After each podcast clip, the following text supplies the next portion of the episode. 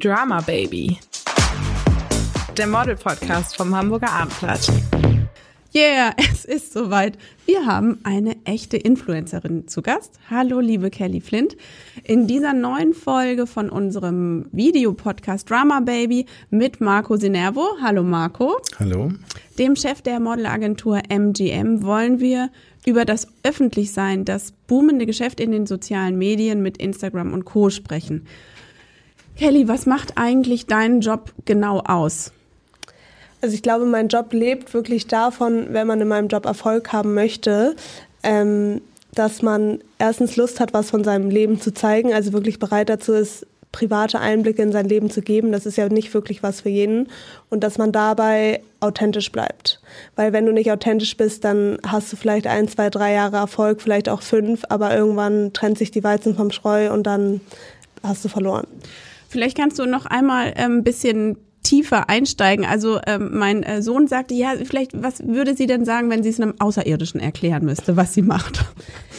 Schwierig. Ähm, also ich würde mal so sagen, natürlich lebt mein Job davon, beziehungsweise meine Plattform ist ja Instagram. Das ja. heißt, ich lebe davon, dass ich eine gewisse Anzahl an Followern auf Instagram habe. Ich habe jetzt knapp 50.000 Follower. Ja. Und im Endeffekt präsentiere ich Produkte auf meinem Kanal und mache Werbung für unterschiedliche Produkte, die dann hoffentlich meine Follower, die hoffentlich meinen Followern gefallen und die dann gekauft werden. Also eigentlich eine neue Form von Werbung.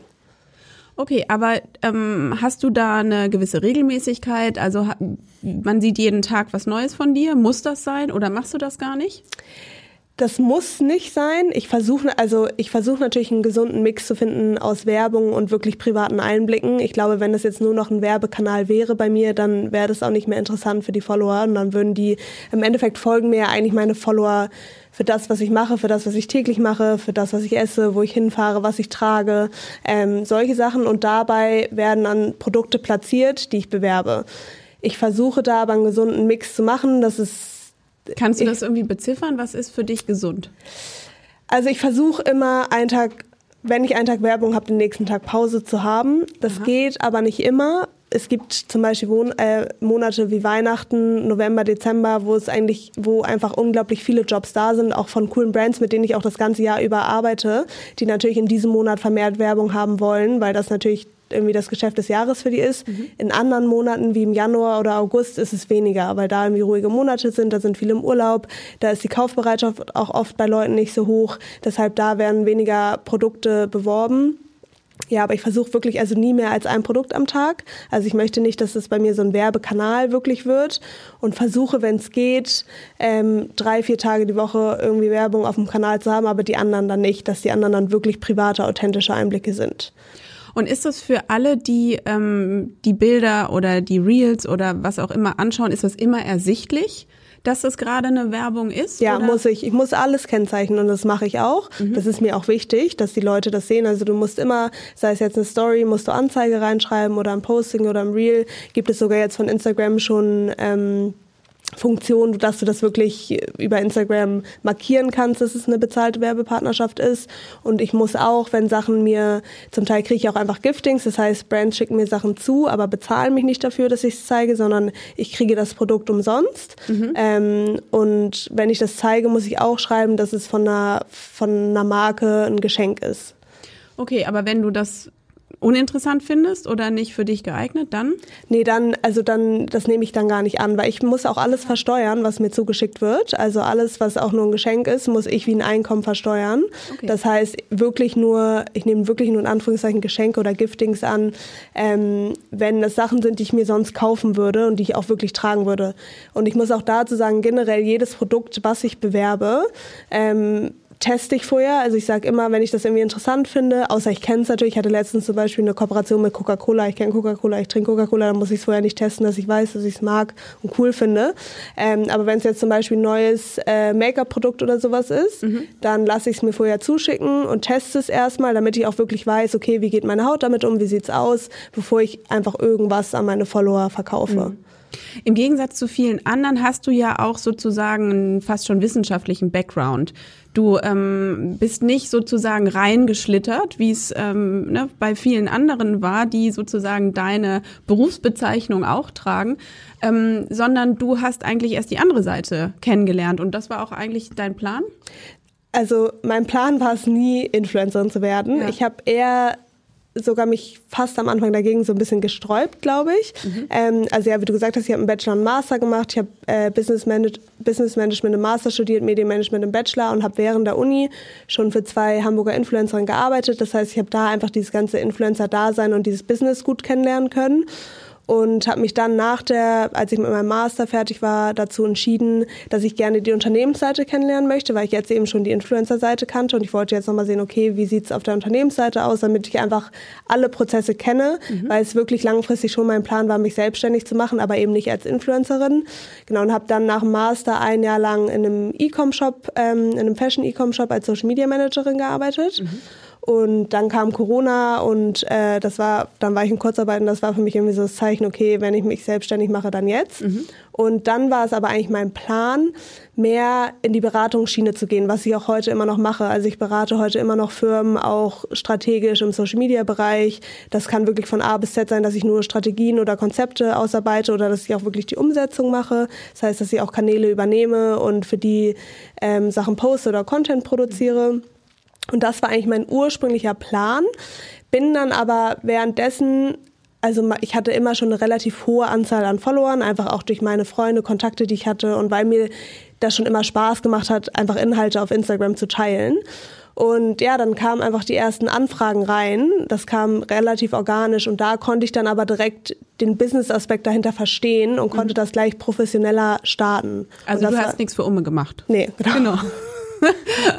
Marco, wäre denn, ist denn für mein Verständnis ähm, eine Social Media Managerin sozusagen gegenläufig zu dem, was du auch als Agentur machst? Weil du hast dich wie du in deinem Buch auch schreibst, zwar ein bisschen erst dagegen gesträubt, dich auch so auf das Thema Influencer einzulassen. Das werden wir nachher auch noch ein bisschen mehr besprechen. Ähm, bist, hast dich dann aber geöffnet und hast jetzt auch eine Influencer-Sektion. Mhm. Ähm, welche Rolle habt ihr dann in diesem Gefüge als Agentur?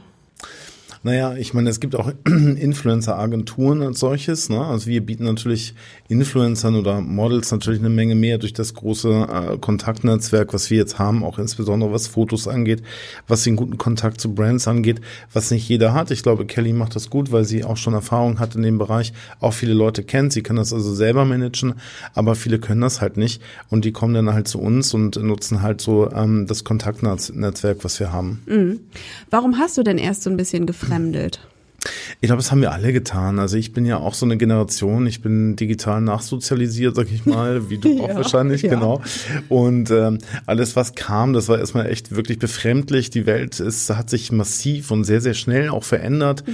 Die ähm, Magazine, die Modemagazine, die wir sonst so kannten, die gingen dann, äh, da war der, die äh, Tendenz eher rückläufig. Also da war es defizitär und auf einmal kamen die ganzen Influencer und ich habe es natürlich auch im ersten Augenblick ein bisschen als Konkurrenz aufgefasst. Mhm und dachte, naja gut, wie stehen jetzt meine Models da in dem Zusammenhang? Habe aber auch verstanden, komme ja gerade jetzt wieder von den Fashion Weeks international, auch dass es sich eigentlich überhaupt nicht ähm, konkurriert, dass da eigentlich keine, keine, kein wirklicher Wettbewerb stattfindet, sondern ähm, wenn man eigentlich mal so sieht, wer jetzt heute Front Row sitzt bei den großen Fashion Shows, früher haben da viel mehr Magazine und, und bekannte ähm, Modechefinnen gesessen, heute sitzen da halt wahnsinnig viele Influencer halt. Ne? So, es ist irgendwo eine Plattform, eine Werbeplattform, die Leute generieren. Und teilweise haben wir auch äh, Influencer mittlerweile auch schon, die Models bei uns buchen für ihre Werbekampagnen, die sie machen. Also die buchen sogar Models dazu. Insofern ist das fast schon eher so ein, so ein Kundenverhältnis, auch was wir da haben. Okay, weil das ähm, beschreibst du auch. Also es geht mittlerweile ähm, auch schon, das wirst du vielleicht auch kennen, darüber hinaus, ähm, ein Produkt von außen zu bewerben, sondern ähm, du hast das auch, ich glaube, Influencer Economy genannt. Mhm. Ähm, was ist damit gemeint? Ähm, ja, Influencer Economy ist für mich auch, äh, dass einfach Influencer schon selber ähm, auch Firmen gründen, Startups gründen, auch sehr, sehr erfolgreich eigene Produkte auf den Markt bringen und damit ähm, unfassbar viel Erfolg haben teilweise und insofern eigentlich auch schon wiederum dann eigene äh, Kunden oder eigene, eigene Firmen, eigene Startups sind. Mhm. Also würdest du sagen, ähm, das Model deckt sozusagen aber weiterhin den klassischen Bereich ab und ähm, wie passt da aber dann, also die kannibalisieren sich nicht, auch nicht bei dir in der Agentur? Nein, das kannibalisiert sich nicht. Das, die, die Grenzen verschwimmen so ein bisschen. Wir haben natürlich viele Models, die auch sehr, sehr viele Follower haben, ähm, weil Menschen denen natürlich folgen und da ähm, buchen natürlich Kunden Models auch ähm, klassisch als Model und zusätzlich auch als Influencer, weil sie auch gerne die Reichweite nutzen möchten. Und ähm, äh, kann, von der Kannibalisierung kann da eigentlich keine, keine Rede sein. Also wir reden ja auch von nicht so vielen Fashion-Influencern, die wir jetzt haben. Also Kelly ist ein sehr, sehr guter Fashion-Influencer, aber es gibt ja auch Influencer, die sich jetzt mit dem Themen wie Food oder wie Lifestyle oder, oder äh, auch medizinischen Themen oder sowas beschäftigen. Die fallen natürlich jetzt auch gar nicht mehr in die Rolle, äh, was das Modeling angeht und haben auch mit unserer Modeindustrie auch nicht mehr viel zu tun. Mhm. Du schreibst im Buch auch, dass du ähm, denkst, dass Influencer ihren Zenit ähm, erreicht haben. Ähm, was meinst du damit? Also glaubst du, dass es, ähm, dass es nicht mehr weitergehen kann?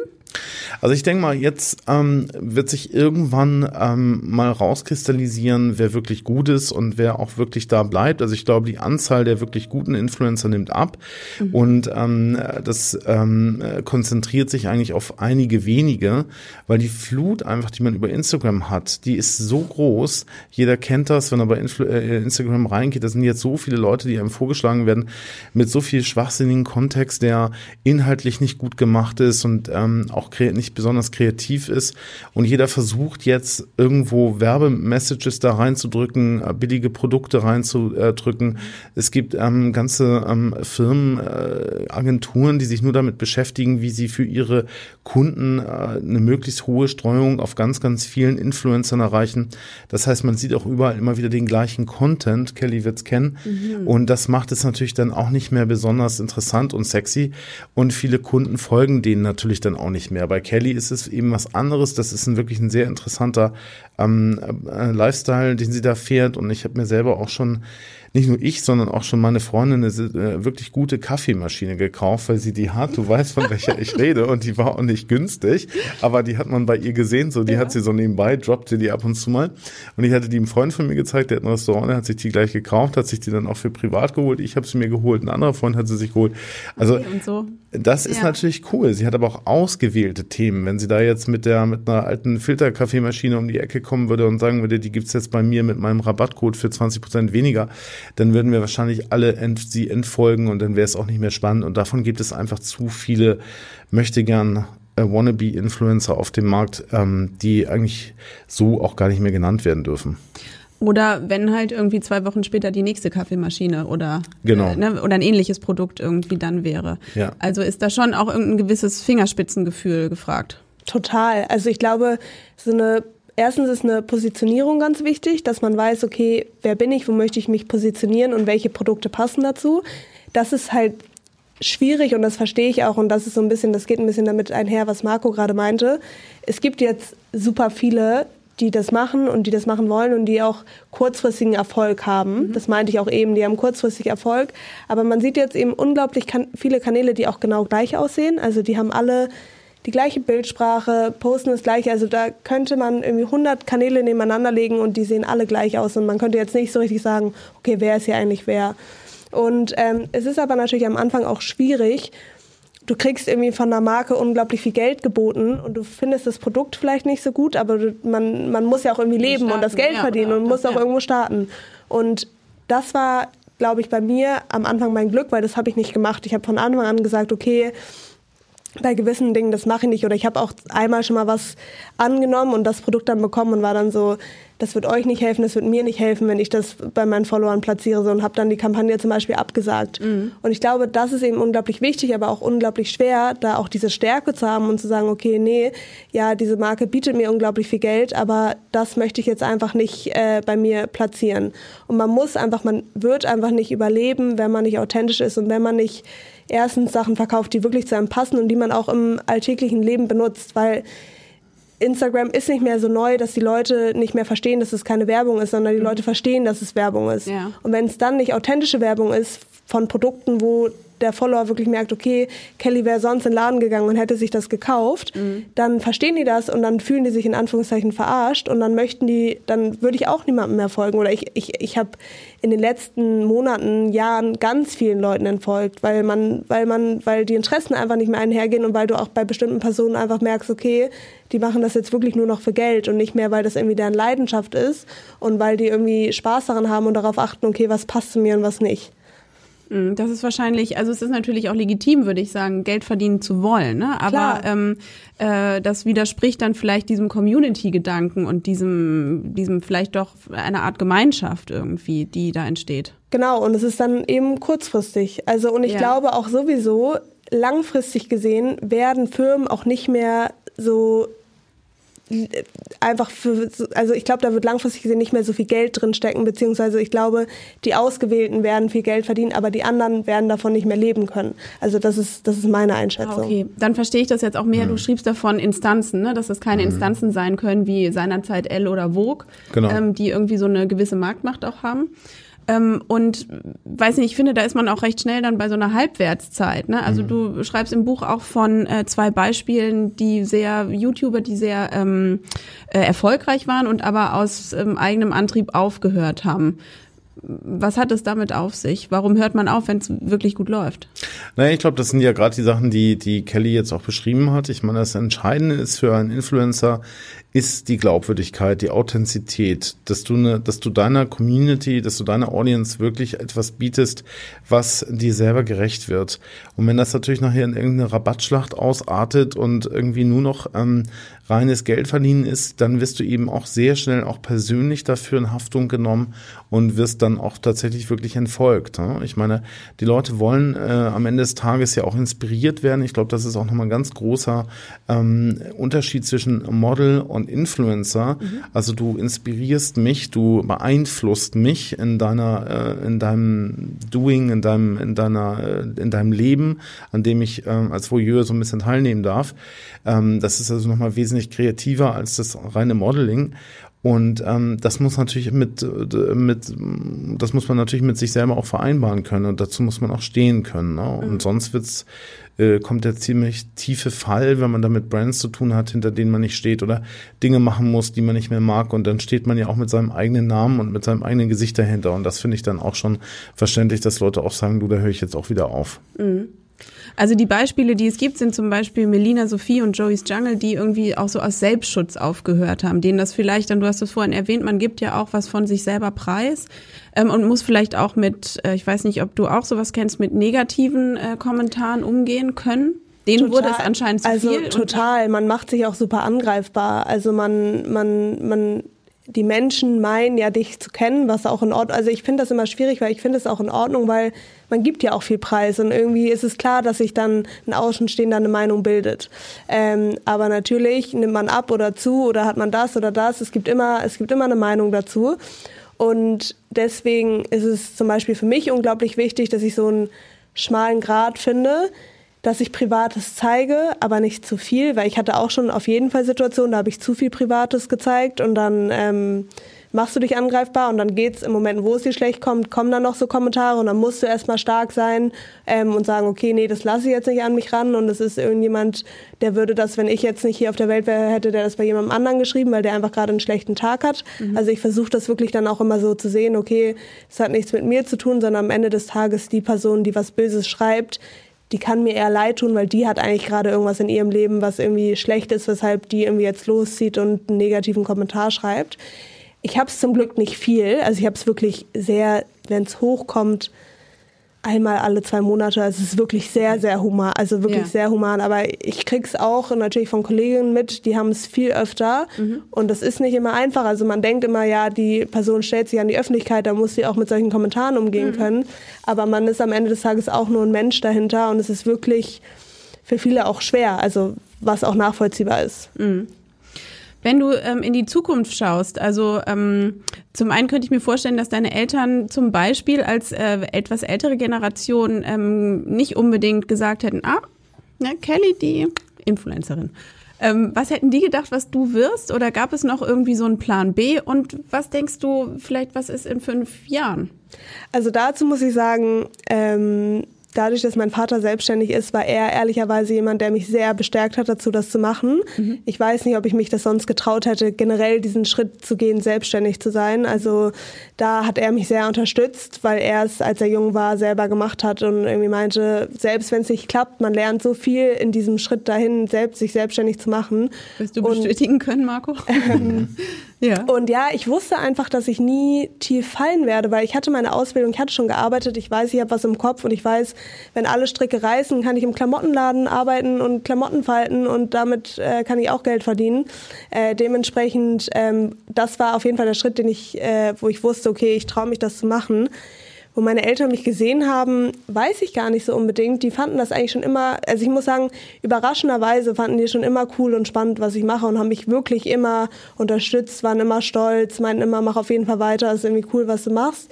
Ähm, und waren eigentlich eher so, du wirst schon deinen Weg gehen. Also die, die haben mich, die haben gar nicht gesagt, die sehen mich irgendwo. Es ist jetzt vielleicht auch schwierig, weil alle meine Schwestern sind irgendwie selbstständig, deswegen ist keiner von uns jetzt so einen klassischen Weg irgendwie gegangen. Ähm, aber ja, die, die haben einfach gesagt, solange du was lernst, solange du da irgendwie daran Spaß hast und damit Geld verdienen kannst, mach es. Und wenn dann irgendwie so eine Lernkurve erreicht ist oder man irgendwie so stagniert, so dann ist es vielleicht irgendwie an der Zeit, was Neues zu finden. Und ähm, darauf habe ich eigentlich immer vertraut und auch immer auf mein Bauchgefühl vertraut. Und wenn ich jetzt gucke, wo ich mich in fünf Jahren sehe, mm, ich glaube nicht mehr, dass dieses klassische Influencer sein, wie ich es jetzt gerade mache, dass ich das noch so stark machen werde. Ich glaube, meine, meine Plattform und meine Zielgruppe, meine Follower werde ich immer haben. Sollte sich die Plattform verändern oder nicht, habe ich trotzdem diese Follower, die irgendwie an mir und meinem Leben interessiert sind und die auch mit mir wachsen. Sei es, dass ich irgendwie ein eigenes Produkt auf, also was Marco auch gerade schon gesagt mhm. hat, ein eigenes Produkt irgendwie ähm, auf den Markt bringe oder irgendwas. Also ich habe da schon so ein, zwei Ideen, was ich selbst oder was ich verändern möchte, beziehungsweise was ich hinzufügen möchte. Es ist aber noch nicht spruchreif, aber ich glaube, irgendwann möchte man sich schon so ein bisschen aus dieser Öffentlichkeit in Anführungszeichen zurückziehen und so ein bisschen mehr was fundiertes Produkt, also ein Produkt haben, was vielleicht auch ein bisschen mehr skalierbar ist, weil mein Job ist ja unglaublich schwer skalierbar mhm. ähm, und ja, irgendwas, was einem vielleicht auch mehr Sicherheit gibt. Ja, nachvollziehbar. Glaubst du, dass das die Entwicklung ist, die diese, ja, diese Strömung irgendwie nehmen wird? Ja, ich glaube, dass die großen Influencer bleiben werden, auf jeden Fall, dass sich das bei den Kleinen so ein bisschen zerstreut und dass da auch irgendwann das Ganze auch den Reiz verliert und dass auch diese großen Budgets und Etats auch nicht mehr zur Verfügung stehen werden und ähm, weil das einfach zu inflationär ist. Man muss natürlich jetzt auch sagen, dass Kelly ist auch sehr aufgeräumt, sehr reflektiert und die kann damit auch gut umgehen. Ähm, wir haben eben auch in der Agentur manchmal so wir ähm, Models, die nicht so gut damit umgehen können, was da alles so an Nachrichten reinkommt. Und, an ähm, negativen? Ja, negativen. Ja. Und das muss man vielleicht auch nochmal dazu sagen, auch wo ist der Sinn auch einer Agentur oder wo ist der Sinn von einem Management, was ja auch viele Leute nochmal haben, die das so ein bisschen abfiltern auch. Mhm. Also wir haben jetzt gerade bei einer 16-Jährigen, da hatte ich die Eltern dann da und die haben mir dann einfach mal so einen Auszug bei Instagram gezeigt, was da so alles kam von, von älteren Männern, die da so ihre Genitalien zeigen und wie auch immer. So, und da muss man halt auch sagen, okay, und das ähm, ist dann vielleicht doch ein bisschen zu früh, um da so ganz alleine durch dieses Haifischbecken zu schwimmen. Und äh, da war schon ziemlich viel auch an Negativität zu spüren. Und du denkst, du bist die Schönste und ich kratze die Augen aus und solche Sachen. Ne? Also was eigentlich fast schon ein bisschen ein Fall wäre für die Kriminalpolizei, muss man ja. echt sagen. Also insofern so ganz so einfach ist es nicht. Äh, ich glaube, Kelly kann es, wie gesagt, ganz gut ab ja. und sie ist selbstbewusst und sie ist ähm, auch sehr reflektiert, aber man muss auch mal sehen, mit wem hat man es zu tun und ähm, wie stabil ist so eine Person wirklich, weil dann gibt es auch wirklich einfach Schattenseiten in dem mhm. Ganzen und da muss man als Eltern auch aufpassen. Genau, also Blauäugigkeit ist auf jeden Fall äh, fehl am Platz. Ja. Ähm, Genau, vielleicht ist es gut, dass du das nochmal gesagt hast, weil man das manchmal so vergisst. Ne? Man mhm. sieht irgendwie immer da, wo es halt irgendwie besonders gut läuft oder ähm, äh, ohne Probleme äh, vonstatten geht. Aber gerade eben Jüngere, die nachstreben oder ne, für Total. die du dann ja auch ein Vorbild bist, die sagen, oh, möchte ich auch machen mhm. und vielleicht dann eben diese ganzen Fallstricke noch gar nicht kennen, ne? geschweige denn einschätzen können. Und dann würdet ihr sozusagen als äh, Regulativ äh, wieder ins Spiel kommen. Mhm. Ja. ja. Okay, also ich danke euch beiden ganz herzlich für diese ähm, doch echt spannenden Einblicke und äh, freue mich auf die nächste Folge. Sehr Danke. gerne. Vielen Dank. Weitere Podcasts vom Hamburger Abendblatt finden Sie auf abendblatt.de slash podcast.